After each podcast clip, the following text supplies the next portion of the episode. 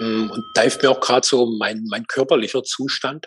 So, weil durch dieses Fasten spüre ich halt jetzt mal ganz deutlich, was wir normalerweise wahrscheinlich auch alles empfangen, aber nicht registrieren. Weißt du, weil unsere körperlichen Systeme so mit diesen ganzen Essprozessen beschäftigt sind. Also es ist wirklich ja. eine gigantische äh, Dämpfungsmaschinerie. Und ich würde mich ja selber schon ein bisschen als einen Menschen deklarieren, der mit einem größeren Bewusstsein ist, als es in unserer Gesellschaft noch normal ist. Und gleichzeitig spüre ich einfach, wie fein mein System wird und wie hm, klar ich auf Signale reagiere. Ich hatte beispielsweise so in den letzten Tagen auch so Treffen mit verschiedenen Menschen, wo ich einfach gespürt habe, wie anstrengend das für mich ist, wenn Menschen so massiv aus ihrem Kopf heraus argumentieren. Auch wenn das schon von spirituellen Ideen und so durchzogen ist, aber wie, wie sehr mich das in Wahrheit anstrengt. So dieses mhm. verkopft, vergeistigte, diese Dauerschleifen, die sich letztlich immer nur durch Symptome hindurchgraben, um sie immer und immer wieder umzuwühlen, ohne aber jemals einen Nährboden für Bewusstsein zu erschaffen. Und da habe ich richtig danach gespürt, wie, wie krass mich das herausfordert und, und wie wenig Bereitschaft in mir noch da ist, in solche Begegnungen zu gehen, auch wenn mein Geist natürlich sagt, hey, das sind doch Menschen, die dir wichtig sind, die kennst du schon so lange und so diese ganzen Schleifen, aber zu sehen, es ist aber was, wo, wo ich meine Energie erschöpfe, selbst wenn ich damit inzwischen ganz gut sein kann. Also früher habe ich ja dann immer noch versucht, mit dem großen äh, mentalen Dauerschleifen irgendwie in Kontakt und auch in Kampf zu gehen, um die äh, quasi wie mal in eine andere Richtung zu bewegen. Und das kann ich inzwischen total gut sein lassen. Den anderen halt zu sein lassen, wie es. Und gleichzeitig merke ich, es erschöpft. So, wenn, wenn da eigentlich nur mentales Dauergeblubber und eine konsequente Verweigerung ernsthafter Verkörperung ist. So diese Bereitschaft, wirklich mal alles in sich wahrzunehmen und in dieser ganzheitlichen Wahrnehmung auch im Kontakt zu sein. Das fühlt sich halt ziemlich leer an. Ja, das ist gerade so bei mir eine sehr prägnante Erfahrung und auch Erkenntnis. Wow. wahrscheinlich tust du da dem anderen auch einen großen Dienst, indem du das einfach nur sein lässt und genau genommen nichts damit tust, weil, weil das Gesagte des anderen dann auch so wie in das Leere so hineinläuft und keine Energie mehr zurückbekommt dadurch. Mhm. Da hat der andere die Möglichkeit, sich die Frage zu stellen, ob das überhaupt noch so passt, was, was ich da immer rumschwurbel. mhm. Also wenn der andere das ergänzen würde und kommentieren würde, dann könnte man wieder ein, ein reizvolles Spiel, ein Kommunikationsspiel eröffnen. Aber wenn es so in das wirkliche Nichts hineinläuft, dann macht das irgendwie bei Zeiten gar keinen Spaß mehr. Hm. Über Dinge so zu philosophieren, die niemals verkörpert werden möchten. Mhm. Mhm die gar nicht dafür vorgesehen sind, sondern reine Fantasieobjekte sind. Hm. Und da. Also 21 Tage Fasten, das ist schon eine, eine krasse Nummer. Da bist du bestimmt irre, irre sensibel auf allen Ebenen gerade. kann ich mich, da kann ich mich gut reinfühlen. Mhm. Wir haben jetzt mal hier auch so eine Art Reinigungs, äh, so ein Familienreinigungsprogramm auf engstem Raum hinter uns. In Frankreich an der Küste hat Nagor aus dem Meerwasser getrunken und dann die ganze Nacht gereiert wie ein Elch und Durchfall gehabt zur gleichen Zeit. Also gibt's ja auch im Ayurveda so diese, diese Reinigungstechnik. Man trinkt irgendwie einen Liter Meerwasser oder Salzwasser kotzt dann in den Eimer und scheißt in den Eimer und am Morgen äh, gibst du das dann dem, dem Ayurveda-Meister zur Begutachtung und der, der gibt dann sein Statement, in was für ein Dosha und alles du dich gerade befindest. Und äh, er hat das einfach so intuitiv gemacht, so eine Reinigung.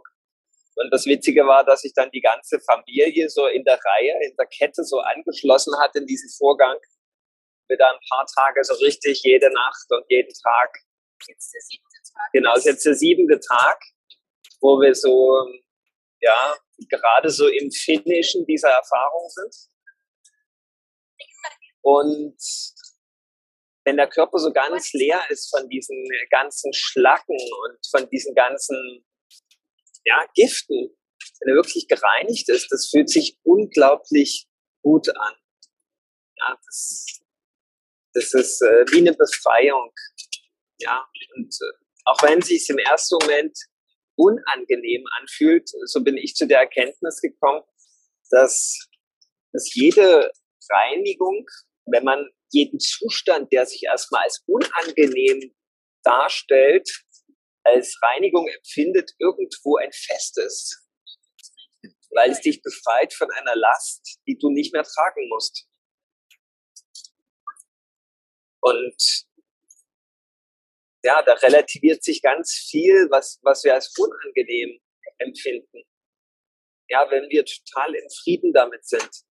Also wenn die Kinder krank sind in der Nacht und du 30 Mal aufstehen musst und Kotze wegwischen musst und alles wirklich das Unangenehmste überhaupt auf engstem Raum. Niemand kann mehr schlafen. Irgendwann habe ich am dritten Tag in einen Modus gefunden, wo man total im Frieden ist damit. Wo man nicht mehr sagt, oh Gott, jetzt schon wieder aus meinem Schlaf rausgerissen. Oh Gott, jetzt schon wieder der Gestank. Oh Gott, jetzt das wieder. Und morgen kann ich wieder nicht. Und da, da, da, da, da, da, da, da. diese ganze Schleife, wenn du die einfach abkattest, du total im Frieden mit dem bist, was gerade ist, dann empfindest du das nur noch als intensives Leben, das notwendig ist und es, es ist okay. Ja, es ist total okay, dass, dass ich mich jetzt befreie, dass ich mich jetzt verabschiede von diesen alten Krusten. Und da darf ganz viel abfallen, was sowieso nicht zu mir gehört und so weiter das war für mich eine ganz, ganz wertvolle Erfahrung, so total eins zu sein mit dem Leben, total befreit zu sein, ja, von, von, von so Widerständen. Hm. Ja. Und ähnlich, also witzig, dass, dass wir da auch in ähnliche Prozesse wiedergekommen sind, auch wenn in der letzten Woche, auch wenn die natürlich ein bisschen andere Qualitäten haben, aber ich denke, wenn man 21 Tage fastet, das ist schon eine Hardcore-Nummer. Also ich weiß nicht, ob ich das mal 2,1 Tage durchgehalten habe. Mhm. Weil, weil bei mir kommen dann immer sofort so die ganzen Todes-Sterbesprogramme und da, da bin ich immer bisher nicht bereit gewesen, mir die so in der Tiefe anzusehen.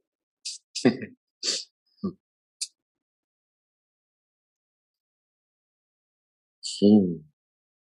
Und ich, da habe ich auch gemerkt, also überhaupt sich mit anderen Menschen zu treffen, die dann aktuell gar nicht in diesem 21 Tage Fastenmodus drin sind, das stelle ich mir immer ein bisschen auch als Herausforderung vor.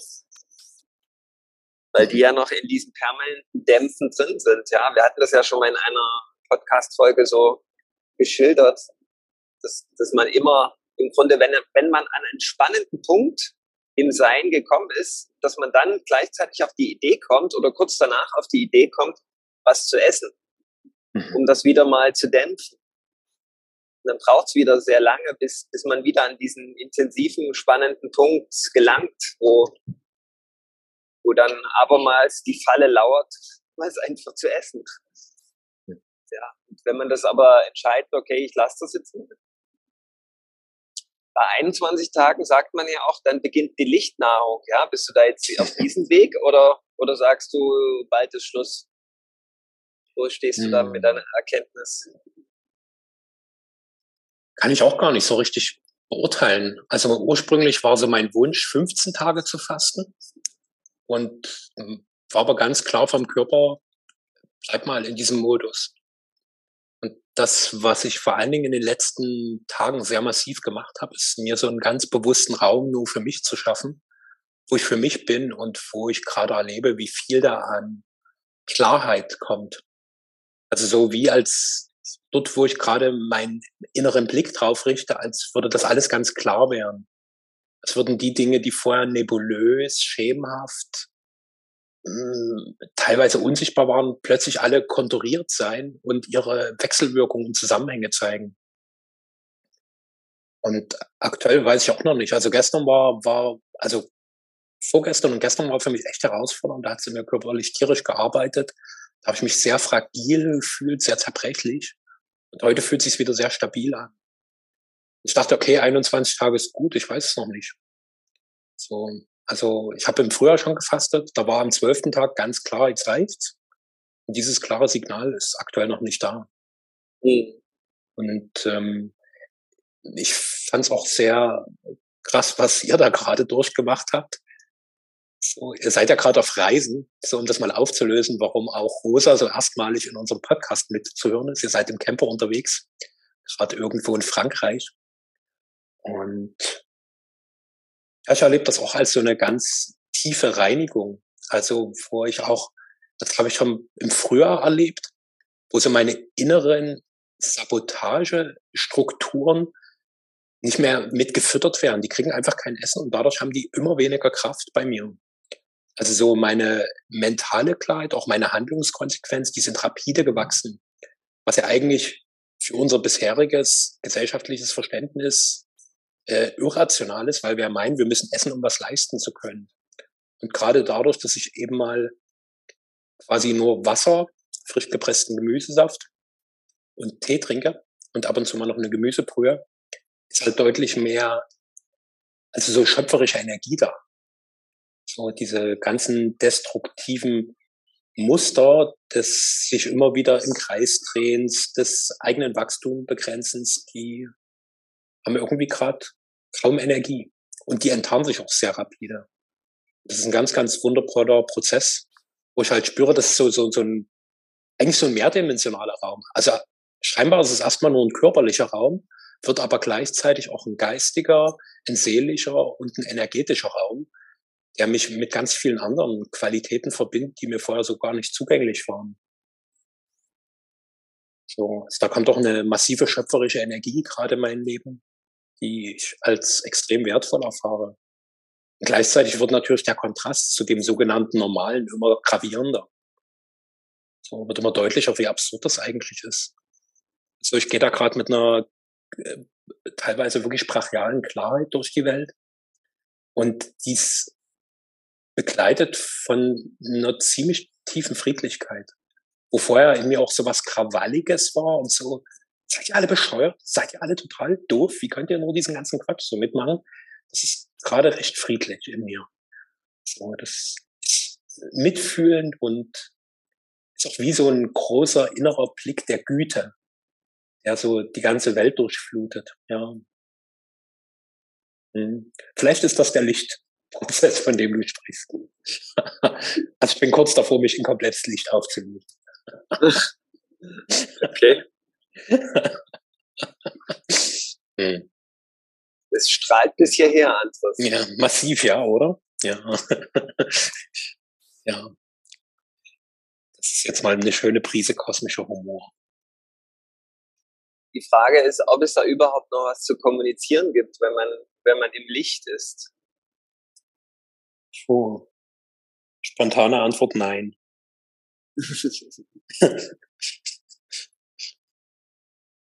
Dann bist du jetzt in der erwachten Göttlichkeit. Hm. Maybe. Ist das quasi unsere letzte Folge, ja. es, es sei denn, du, du entscheidest dich nochmal für die, für die Erfahrung reiner Dualität und reiner irdischer Menschlichkeit. Kann ja sein. Also bei mir, bei mir war das mal so, äh, vor fast 20 Jahren, wo ich sowas hatte wie eine Erleuchtung, wo ich dann so äh, abge, abgebunden war von, von jedweder irdischer Menschlichkeit und entkoppelt war von, von diesen ganzen, ähm, ja, von diesen ganzen irdischen bla bla bla, dass ich wie mich aufgelöst habe Und wo ich dann wirklich, ja, wo, wo ich eine Freundin getroffen habe und die hat mir ganz lange die Hand gehalten und äh, die hat dann zu mir gesagt, Michael, du kannst jetzt wieder zurückkommen. Da bin ich, ich wie tief eingeatmet und habe dann ganz lange zu Hause gesessen auf dem Sofa und habe mir das überlegt oder habe mir das im Bewusstsein gehalten, diesen Satz, den ich da gehört habe und habe mich dann entschieden, also habe dann noch mal ganz bewusst gewählt, okay, ich will eigentlich hier noch ein bisschen teilnehmen an diesen, an diesen Lila, an diesem Spiel. Und habe darin irgendwie meine Göttlichkeit oder ja, versucht in dieser, in diesen, diesen ganzen Wahnsinn, versucht meine Göttlichkeit auf die Straße zu bringen. War so für mich ein extrem spannender Moment. Aber ich war wie so am Übertreten in eine, in eine andere Ebene, in eine andere weg von, von diesem irdischen.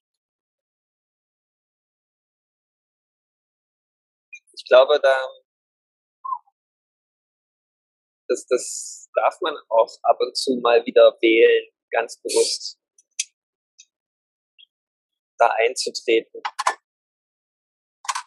Diese Erfahrung vielleicht noch ein bisschen in die Länge zu zerren.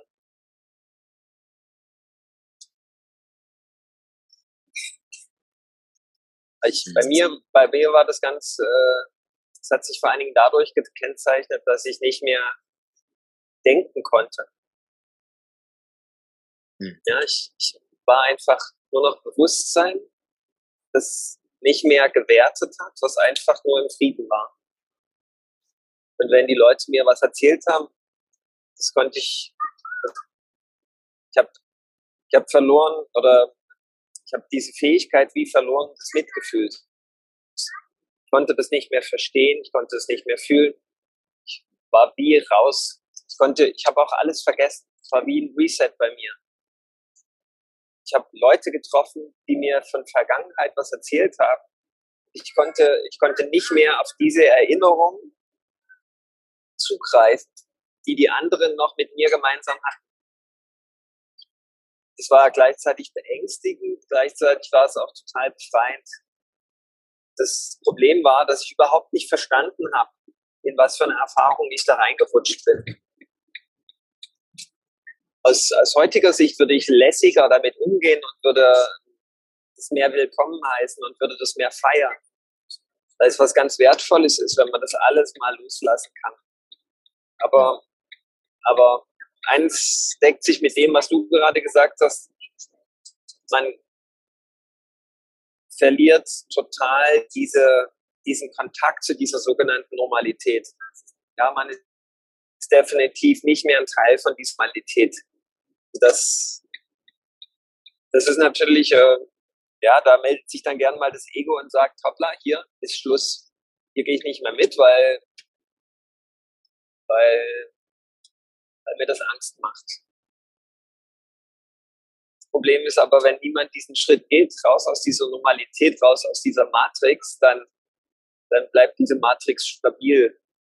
Dann, dann können wir philosophisch und esoterisch viel reden darüber, dass sich die Matrix auflösen soll.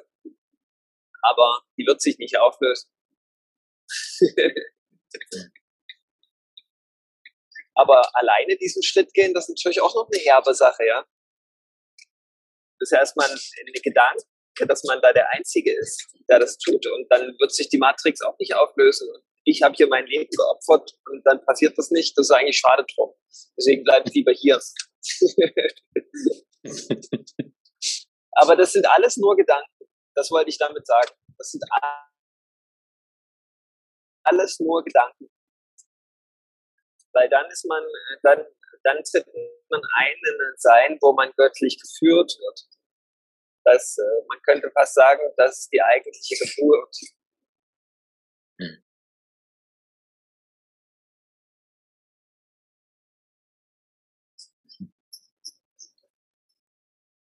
Hm.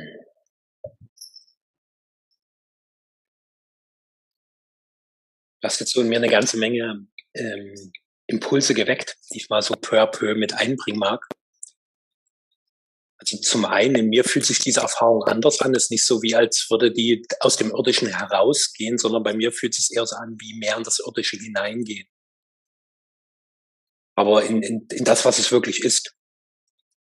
So dieses Spektrum von sehr, sehr fein, sehr klar, sehr bewusst und gleichzeitig einer immensen Kraft, die sich genau aus dieser Feinheit und Klarheit speist.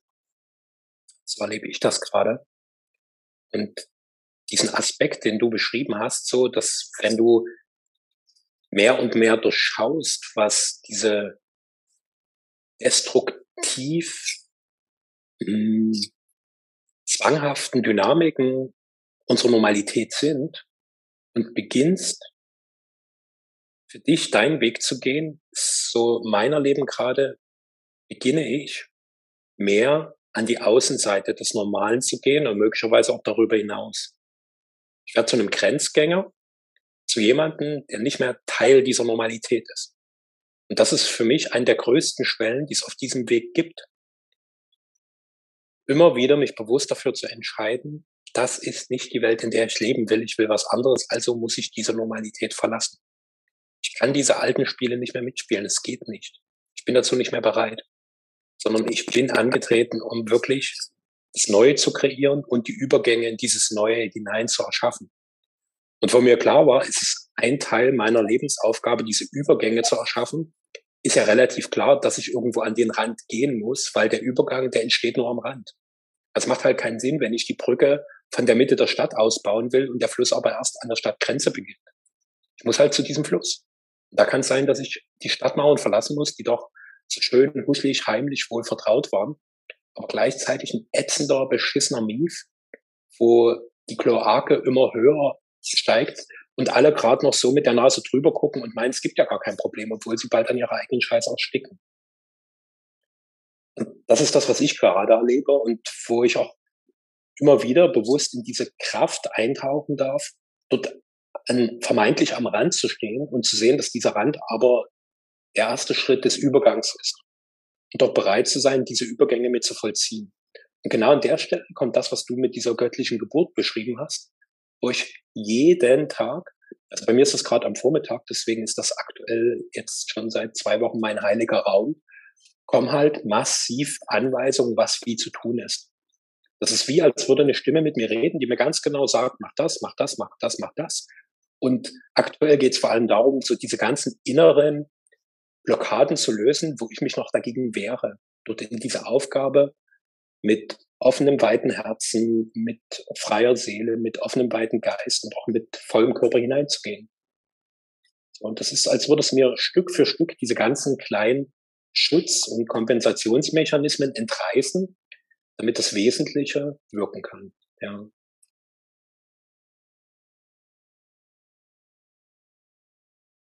quasi auch so ein Reinigungsprozess. mhm. Wow.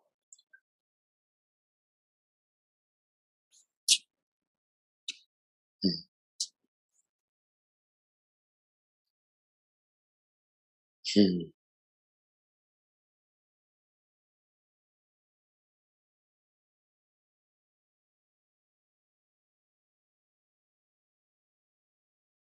Hm, und da mag ich noch was einfügen, weil eine der für mich wertvollsten Eingebungen war eine, die wir auch schon öfters thematisiert haben, aber den Zusammenhang, den habe ich vorher nie sehen können.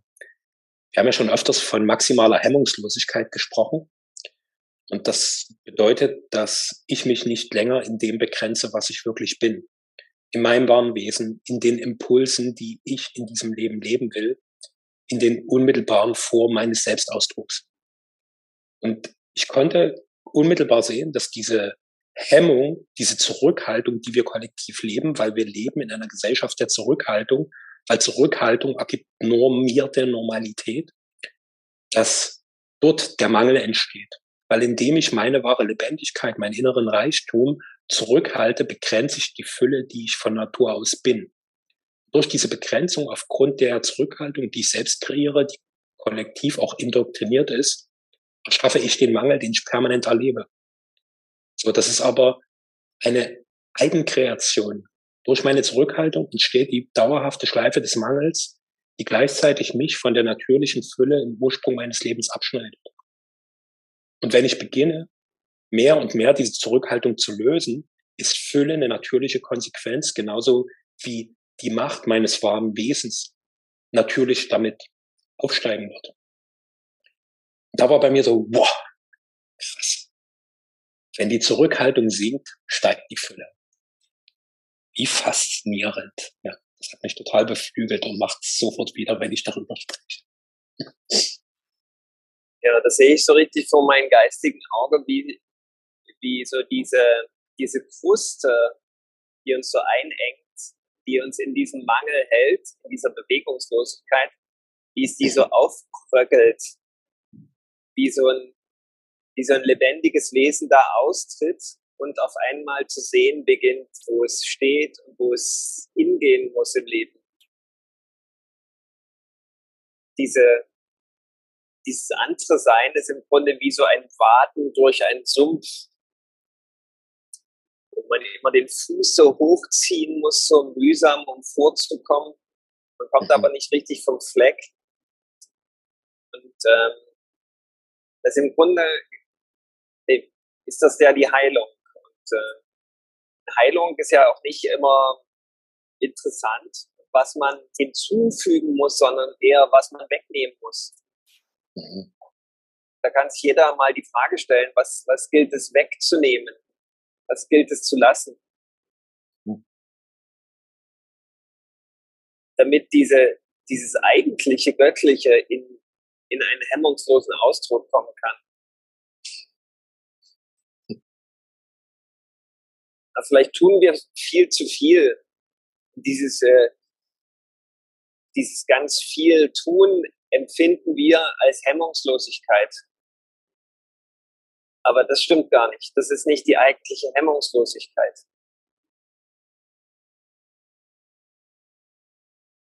Also ein Unterschied, ob ich äh, früh total müde bin, zur Arbeit gehe und dann einen Kaffee trinke und dann irgendwie irgendwie so ein, so ein Drang habe, mich auszudrücken und irgendwie was damit tun muss mit dieser Energie. Oder ob ich, ob ich mich mal drei Wochen ausschlafe, nichts tue und dann gucke, was passiert denn von selbst. Ich die Müdigkeit hinter mir gelassen habe zum Beispiel.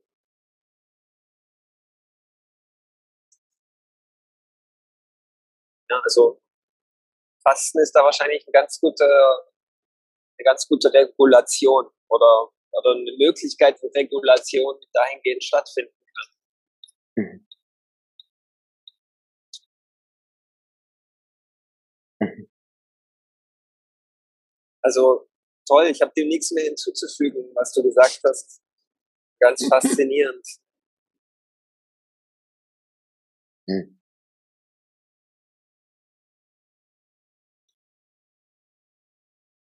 ich mag an diesem Punkt noch was mit einbringen, wo ich immer deutlich auch sehe, was das für einen enormen Wert hat. Und das ist der Wert des Raumes, den ich mir für derartige Erfahrungen gebe. So, weil ich hatte ja eingangs von den Begegnungen gesprochen, die ich so in den letzten Tagen hatte. Und das sind Menschen, die ich wirklich sehr mag, die ich schon lange kenne. Und ich beobachte aber, dass die sich seit Jahren um dieselben Themen drehen. Es, es ist immer ein bisschen anders ausgeschmückt, aber es geht quasi immer um das Gleiche. Diese ewige Reproduktionsschleife des inneren Leidens hat für mich viel damit zu tun, sich keinen wirklichen Raum für Befreiung zu geben. Und Befreiung, sagt ja schon das Wort, ist weglassen. So diese ganzen Ablenkungsmechanismen, die ganzen Strukturen, mit denen ich mich in einer Dauerbeschäftigung halte und mir das noch irgendwie damit schönrede, dass ich dadurch irgendwie für andere wichtig bin. Und dort ist für mich eine gewaltige Diskrepanz in unserer Gesellschaft, dass wir alle irgendwie um die Bedürfnisse des anderen herumkreisen, ohne dass es in sich gut zentrierte Menschen gibt, die quasi wie ein natürliches Ordnungssystem in der Mitte unserer Gesellschaft stehen können, an denen Menschen Orientierung finden, um sich selbst in sich zu zentrieren. Weil dieses immer, was wird von mir erwartet und was muss ich deswegen leisten, ist was, wo wir uns immer mehr in den Abgrund ziehen weil quasi alle immer nur aufeinander gucken und so eine ganz komische, wir orientieren uns aneinander Mentalität gibt, obwohl es keinen einzigen gibt, der wirklich orientiert und ausgerichtet ist. Also der ultimative Weg in die totale Irre und den Irrsinn kann man ja in unserer Gesellschaft immer lebendiger beobachten, wo ich jeden Tag, wenn ich mal so einfach rausgucke, was da an Informationen so um mich herum überall kolportiert wird, das wird ja immer absurder. Immer, immer absurder. Und ich denke mir immer, hey, hey, merkt ihr das? Ach so, ihr merkt das noch gar nicht abgefahren. Okay, gut. Ah, ihr seid ja noch in diesem ganzen Dauerbeschäftigungsding und versucht irgendwie bestimmte Erwartungen, die ihr nur übernommen habt, die nie und nimmer eurem wahren Wesen entsprechen, irgendwie zu erfüllen. Und produziert da so eine gigantische Leere in euch drin, die so schmerzhaft und so leidvoll ist und die gleichzeitig zu einem unglaublichen Zerstörungsmechanismus in unserem Miteinander, in dem Miteinander mit allen Mitgeschöpfen führt. Macht weiter, weiter, weiter, weiter, weiter, weiter. Halt an, halt an. Und das meine ich mit diesem Raum geben. Das, was du halt beispielsweise mit diesen drei Wochen beschrieben hast, einfach mal nur da zu sein und dieser Müdigkeit Raum zu geben, um zu schauen, wenn dieser tiefe Zustand von Erschöpfung, der sich ja aus dem, ich habe nicht das Leben gelebt, was ich eigentlich leben soll, letztlich erst ergibt, wenn der vorbei ist, was kommt denn dann an wirklicher Lebendigkeit und an Wachstumsimpuls, der sich einfach durch mich als Wesen ausdrücken will? Deswegen gib dir den Raum, schaff dir den und nimm diese ganzen fucking Ausreden wahr, die du hast. Es sind extrem viele. Und trotzdem, dort mag ich Menschen darin ermuntern, ein Meister des trotzdem zu werden. Mach's trotz all der Gründe, die scheinbar dagegen sprechen. Weil das Geschenk des Lebens und das Geschenk tiefer Selbsterkenntnis ist so ungleich viel mehr als alles, was du auf diesem komisch normal kollektiv noch so massiv beschrittenen Weg ansatzweise erleben kannst. Ich fahre gerade an einem LKW vorbei, der hieß Antres Logistik. Yes. das ist Teil meines Lichtkörperprozesses, dass ich quasi mein materielle Teile jetzt schon in eine große Bewusstseinslogistik umwandle und äh, da gibt es jetzt äh, europaweit Laster, die containerweise Bewusstsein in die Städte hineinfahren und die peu à peu die ganzen Menschen mit einer neuen Klarheit infizieren. Ja. Die gibt es allerdings erst seit heute, ja. Die gibt es erst seit heute. Du musstest mich ja darauf ansprechen und danke, dass du mir diese wunderbare Transportmaterialisierung nochmal ins Bewusstsein rufst. Also achte auf anderes Logistik, äh. Da ist auf jeden Fall geiler Stuff drin. also ich möchte gerne noch was beitragen. Mhm. Und zwar, das war die vorletzte Nacht. Da habe ich kaum geschlafen und da hat es dann letztendlich unsere Tochter erwischt. Und die hat die ganze Nacht gereiert. Irgendwann fing die an zu sagen, ich sehe gestalten. Und da habe ich sie erstmal beruhigt und ich habe gesagt, ja, ich kenne diesen Zustand, ist okay. Dass diese Gestalten gestalten sein. Nächsten Tag sind wir ins Gespräch gekommen darüber, was das eigentlich für Gestalten waren. Man muss dazu sagen, sie ist, sie ist seitdem ganz, ganz sie selbst, ganz, ganz offen, ganz ganz rein, ganz schön. Und die Gestalten habe ich so beschrieben, das sind diese ganzen Anteile, die sie eigentlich gar nicht selbst ist und die Möglichkeit hatten, in sie hineinzukriechen, weil sie, weil sie äh, das gelassen hat. Ja, das ist wie dieses, dieses Rotkäppchen, dieses Schneewittchen-Syndrom. Genau, Entschuldigung, Schneewittchen-Märchen ist das. Das ist, ist vielleicht jetzt ein kleiner Sprung, aber wie es dazu gekommen ist, dass sie letztendlich brechen musste, war, wir waren am Strand und da war so eine Imbissbude. Dort gab's Eis. Die Frau, die sah schon so aus wie so eine Hexe. Und die war so unglaublich einnehmend, diese Frau, die wollte ganz viel und mir war das schon suspekt, aber irgendwo wollte er unbedingt hin und wollte dort ein Eis essen. Und dann hat sie dieses Eis bekommen und es hat ihr auch gar nicht so richtig geschmeckt und der Kontakt mit dieser Frau war total unangenehm. Aber die Erfahrung wollte scheinbar sein. Dann hatte sie dieses Eis gegessen und danach ging es eigentlich schon abwärts. Das Schneewittchen-Märchen, das erzählt uns ja auch von diesen von diesen Menschen oder diesen Gestalten, die da ständig zu uns kommen und irgendwas wollen und uns irgendetwas einreden, dass wir irgendwas machen und tun. Also die wollen ganz viel, die haben ganz viel Absichten. Und letztendlich kommt eigentlich immer nur Scheiße raus. Dem Fall von Schneewittchen, dass sie da kurz vorm Sterben vergiftet wurde. Und letztendlich ist das natürlich trotzdem ein Dienst gewesen, weil sie konnte sich darüber von ganz vielen Unreinheiten befreien.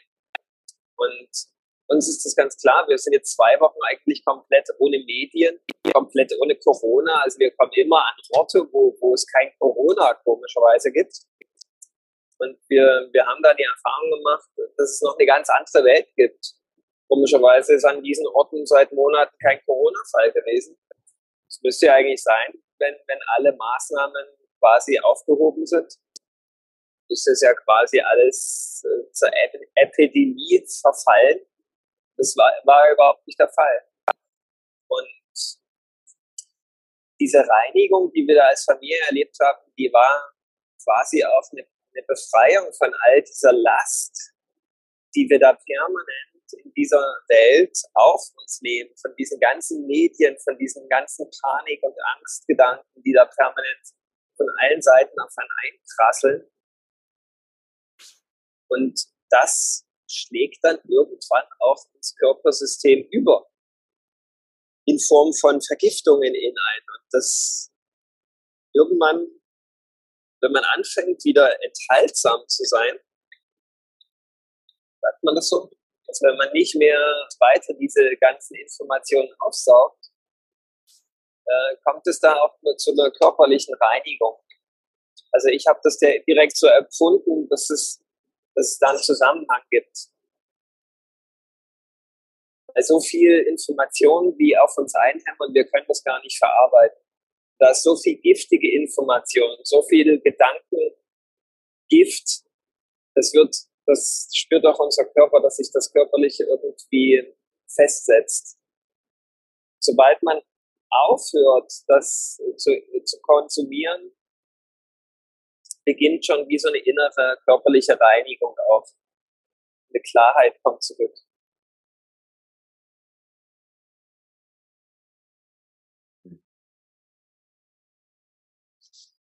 Hm.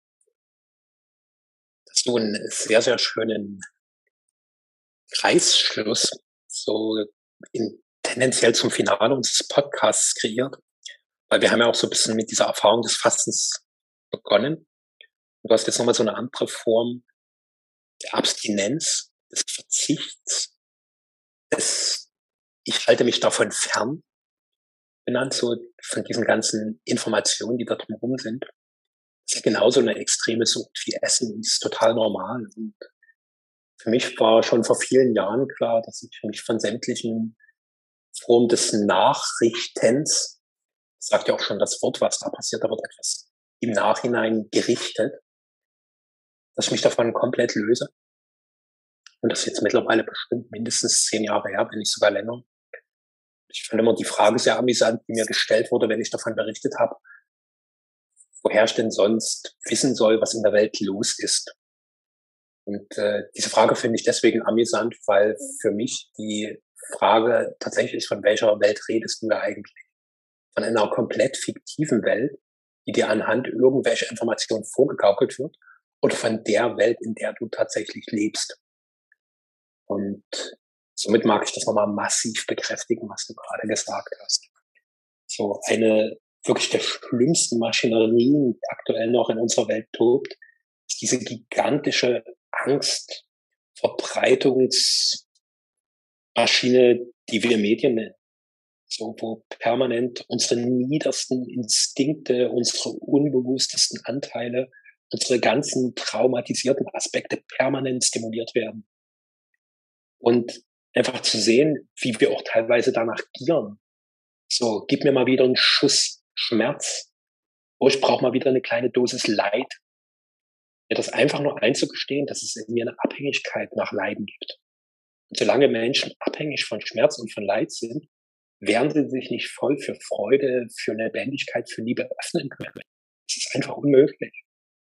Deswegen zieh diesen fetten Wehenkatheter aus allen Ebenen deines Wesens, womit du dir immer wieder eine bewusste Schmerz- und Leiddosis setzen musst, um irgendwie mit dieser beschissenen Normalität klarzukommen. Befrei dich.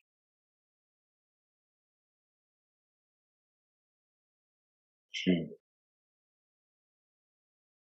Hm. Befrei dich.